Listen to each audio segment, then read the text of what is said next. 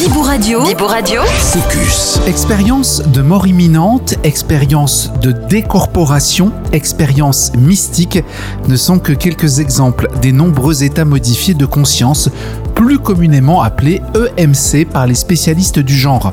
Ces expériences, dont on trouve les méthodes sur Internet, restent singulières et profondément marquantes pour les expérienceurs. Depuis plus de 20 ans, Sylvie Detiola et Claude Charles Fourier recueillent des témoignages d'expérience et les étudient à l'Institut suisse des sciences noétiques à Genève. Ces témoignages ont donné lieu à État modifié de conscience, un best-seller dont la sixième édition est publiée aux éditions Favre et dont nous allons parler avec ses auteurs. Focus. Focus. Bonjour Sylvie Detiola et Claude Charles Fourier. Oui, bonjour à vous. Vous êtes respectivement biologiste et psychothérapeute, vous êtes avec nous via Zoom.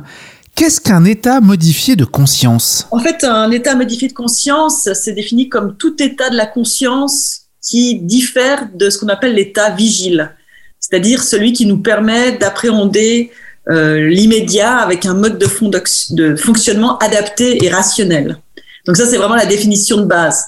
Donc on se rend compte finalement, si on s'observe un petit peu, on n'est quasiment jamais dans cet état vigile parce que très souvent on est perdu dans ses pensées, on est perdu voilà dans ce qui s'est passé la veille ou en projection dans ce qui va se passer dans le futur ou on est rarement présent à l'instant, ce qui est un peu par exemple ce qu'on va rechercher justement dans la méditation ou ben, tout ce, mouvement de l'instant présent. Donc tout le reste, c'est finalement des états modifiés parce que la conscience est quelque chose qui qui fluctuent tout, le temps en fait entre différents états, mais c'est des états, des états qui sont tellement, on va dire, anodins que voilà, on les remarque même pas et on parle même pas vraiment d'état modifié de conscience, mais c'est différents états de la conscience. Après, il y a des états plus spécifiques, comme par exemple euh, le rêve ou bien euh, les états hypnotiques ou les états de relaxation, qui sont encore des états euh, assez courants, on va dire, et que tout le monde vit ou, ne, ou peut vivre facilement avec des techniques. Et puis, à partir d'un certain moment, on va parler d'état modifié de conscience non ordinaire, parce que là, on entre dans une catégorie d'état moins courant déjà et plus spectaculaire, comme le sont par exemple les sorties hors du corps ou les expériences de mort imminente. Puis là, il y en a, il y en a toute une ribambelle. Je vais pas tous les énumérer, mais là, il y a beaucoup d'états différents, euh, assez euh, assez intéressants et, et, et, pas très connus. Vous avez parlé de la, de la méditation, de l'hypnose. Est-ce qu'il est possible de créer cet état volontairement, de volontairement vouloir être en, en, en état modifié de conscience? C'est certain que c'est une possibilité certaine, mais c'est toujours un peu ambigu de provoquer les états modifiés. On, à, moins d'être déjà extrêmement stable au niveau psychique, euh, ça peut toujours conduire à certains inconvénients.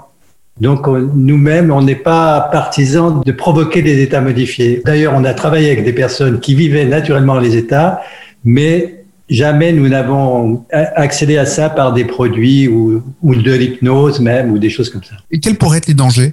S'il y en a, hein, évidemment. Ben, c'est ça, si, la, si, si le, le, mental de la personne n'est pas stable, euh, si elle n'est pas en conscience d'elle-même, de son mental, tout ce, qui, tout ce que son mental va lui apporter euh, va être vécu d'une façon positive ou négative. Si c'est positif, c'est bien, mais souvent c'est négatif.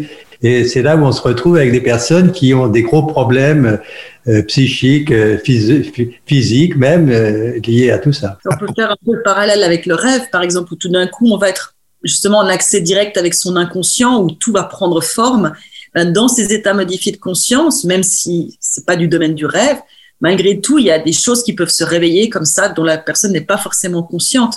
Donc, je dis souvent, c'est un peu la boîte de Pandore. Quand on provoque des états modifiés de conscience, on ne sait pas forcément ce qu'on va y trouver. Et comme le dit Claude Charles, il vaut mieux avoir fait un travail sur soi avant euh, avant de chercher à les provoquer. Est-ce qu'on peut expliquer ce qui se passe au niveau neurologique dans ces états modifiés? Qu'est-ce qui se passe dans notre cerveau qui fait qu'à un moment donné, bah, vous l'avez évoqué, vous avez parlé de la sortie de corps, par exemple. C'est quelque chose de réel ou c'est imaginaire? Très bonne question. Alors là, il y a deux questions en une, donc je vais essayer d'être brève.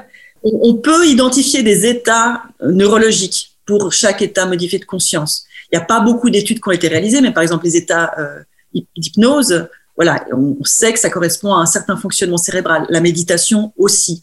Euh, les sorties hors du corps, il y a eu moins d'études, mais là aussi, on remarque un, fonctionnement particulier du cerveau.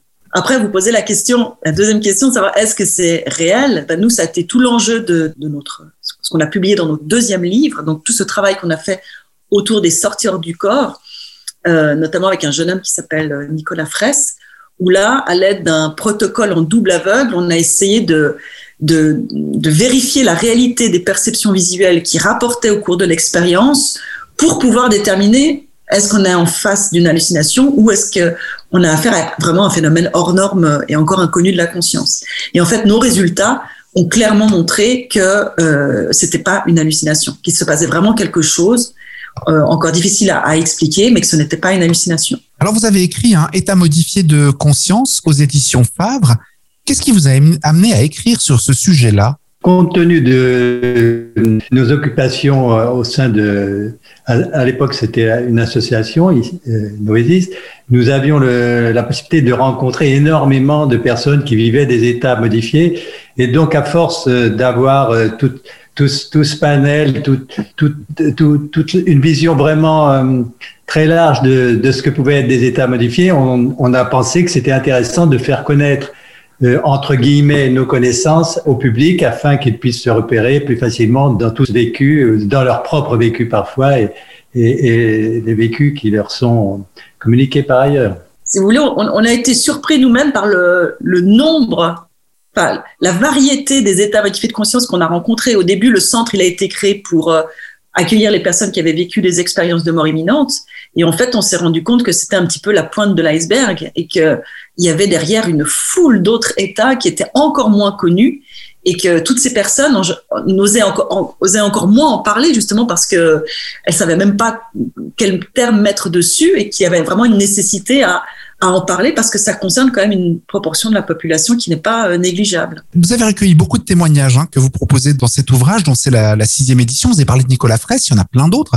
comment vous avez recueilli ces, euh, ces témoignages? C'est tout euh, via l'association ou l'Institut des sciences noétiques à Genève où vous travaillez actuellement? Oui, c'est essentiellement des, des, gens qui nous ont contactés. Hein. Mm-hmm. Alors, certains les, sont venus sur, sur, place. On a eu énormément de rencontres réelles et puis beaucoup, beaucoup de connexions par, par Internet, par les mails, etc. C'est la sixième édition euh, de votre ouvrage. Selon vous, pourquoi autant d'engouement de la part du public? Moi, je, pense que si ça a aussi bien marché justement en, Suisse romande, c'est parce que en fait, ce, livre n'existait pas. C'est-à-dire que euh, c'est vraiment le premier du genre qui a justement répertorié tous les États dans le même livre. Souvent, il y a des livres sur les NDE, ou mhm. les expériences de mort imminente, ou des livres sur, les, sur euh, le voyage astral. Ou, mais l'intérêt de ce livre, c'est justement d'avoir mis côte à côte tous ces États, de manière aussi à pouvoir en tirer des parallèles. Euh, de pouvoir euh, voir les points communs, voir voilà tirer des conclusions de, de, tout ça. Donc je pense que c'est c'est parce que c'est un, voilà un, document qui n'existait pas jusque là et que beaucoup de gens y ont vu un, intérêt et ont pu se reconnaître. Justement, il y a des gens qui ont dit, mais en lisant, et moi je me suis rendu compte que j'avais vécu telle expérience, alors je ne l'avais jamais conscientisé vraiment. Donc je pense que c'est ça qui a, contribué à, son succès et, en fait au fait aussi qu'il reste assez d'actualité parce qu'on a fait vraiment une sorte de panorama de tous ces états, des recherches qui avaient été menées. Euh, bon, il, est sorti en 2011. C'est vrai que depuis, il n'y a pas eu énormément de choses, donc il reste encore d'actualité. Et je pense que ça, ça explique euh, voilà, cette sixième édition, en fait. C'est ce que vient de dire Sylvie, important. Il, est toujours d'actualité. À la limite, nous, on ne pourrait pas réécrire euh, quelque chose de. Si on, est, si on reste purement sur les états modifiés de conscience, on ne peut pas réécrire. On a déjà énormément à l'époque euh, pu rencontrer de témoignages au jour d'aujourd'hui, il est tout, à fait effectivement d'actualité. On aurait très peu de choses à rajouter. D'ailleurs, on n'a pas rajouté forcément d'autres choses dans la sixième édition, et c'est ça qui est intéressant aussi. Et il y a un vrai public derrière, hein, vous l'avez dit, euh, Sylvie Detuola, il y, a, il y a effectivement des gens qui se reconnaissent hein, dans, dans ce qui est écrit. Est-ce qu'on a tous finalement vécu à un moment ou à un autre un état modifié de conscience? Ce serait possible ça?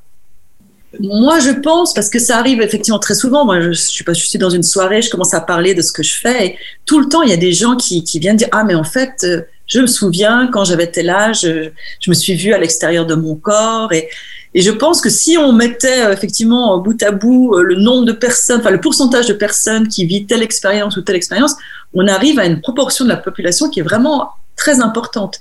Et je pense que plus ou moins tout le monde a au moins vécu euh, un phénomène de télépathie ou un phénomène de, une fois, de prémonition ou un rêve prémonitoire. il y, a plein, plein de formes. Hein. Il peut y avoir des petits états modifiés de conscience, puis des trucs plus spectaculaires.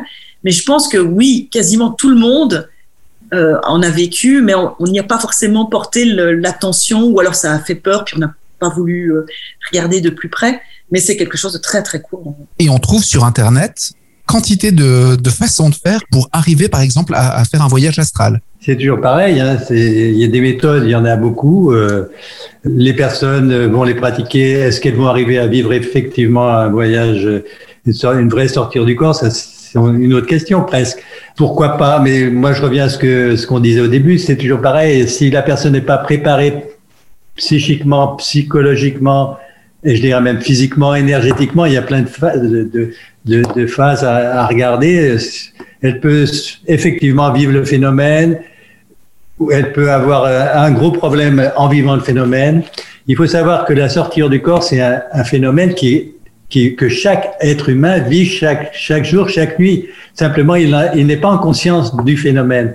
Et les gens qui, qui vivent ce phénomène, c'est qu'à un certain moment, la conscience, est, ils sont à, semi-réveillés ou complètement réveillés, et la conscience peut comprendre et voir le phénomène. Et s'ils sont pas préparés, c'est là où tout d'un coup il y a des, il y a des angoisses fortes qui vont, qui peuvent se faire. C'est-à-dire que la personne, mais, mais qu'est-ce que je fais là? Je suis au plafond, euh, vers mon corps, en bas. Oh là là, l'angoisse totale. Est-ce que je vais retourner dans mon corps ou pas? Donc euh, le, c'est pas le phénomène en lui-même qui, qui est important, c'est la conscience qu'on peut avoir en vivant le phénomène. Et ça, c'est un truc qui devrait être extrêmement euh, diffusé. Tous les individus sur Terre, même les animaux, vivent des sorties du corps. Mais ils en ont conscience très rarement. Certaines personnes ont un vécu très fort là-dedans, ils en ont tout le temps conscience. Ça arrive généralement à l'endormissement, les insomnies, au réveil. Pour d'autres personnes, ils n'ont pas de, ils doute là-dessus parce qu'ils le vivent quand ils sont complètement éveillés. Alors, s'ils ont eu une peur, s'il y a eu des, phénomènes, un gros choc émotionnel, ils vont vivre la sortie du corps, mais là, ils sont en totale conscience. Mais la différence est là. C'est-à-dire, c'est pas le phénomène qui est rare, c'est la conscience du phénomène qui est rare. Donc nous, on aurait plutôt tendance à, mettre les gens en, en, garde et à leur dire de, de, de bien se poser l'action. Pourquoi est-ce qu'ils recherchent ces états? Parce que le forcer, si ça se passe naturellement, c'est que la personne est prête à le vivre. Mais si on, le force avec des techniques, euh, si on recherche ça juste pour le fun ou pour euh, voilà la, par curiosité, faut savoir que ça peut être ça peut être dangereux. Donc euh, nous, on leur déconseillera plutôt de le faire. Et puis si ça s'inscrit vraiment dans un travail de développement personnel, hein, parce que ça peut être un outil de développement personnel, et eh bien de le faire, en tout cas accompagner, le faire avec des gens avec qui ils peuvent débriefer, avec des gens qui sont au fait de, de, tout ça, et de voilà, de, de, l'incorporer dans, dans, quelque chose de plus large, dans une démarche plus large. Vous avez écrit, Sylvie Détiola et Claude Charles Fourier, le livre État modifié de conscience paru aux éditions Favre. Est-ce que vous, poursuivez les recherches aujourd'hui? Bah, on a on, a fait ce, projet sur les sorties hors du corps là donc euh, qui, a donné lieu à un deuxième livre en, en 2016.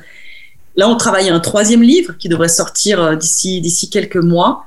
Euh, notre, notre, notre, recherche a pris une forme un petit peu différente. On, a un petit peu arrêté les, projets, on va dire expérimentaux, et là, on est dans une phase plus exploratoire dont on peut pas encore vraiment parler, mais dont, dont on va parler dans ce dans ce troisième livre très bientôt. On vous souhaite plein succès pour, euh, pour la suite. On se réjouit de continuer à vous lire.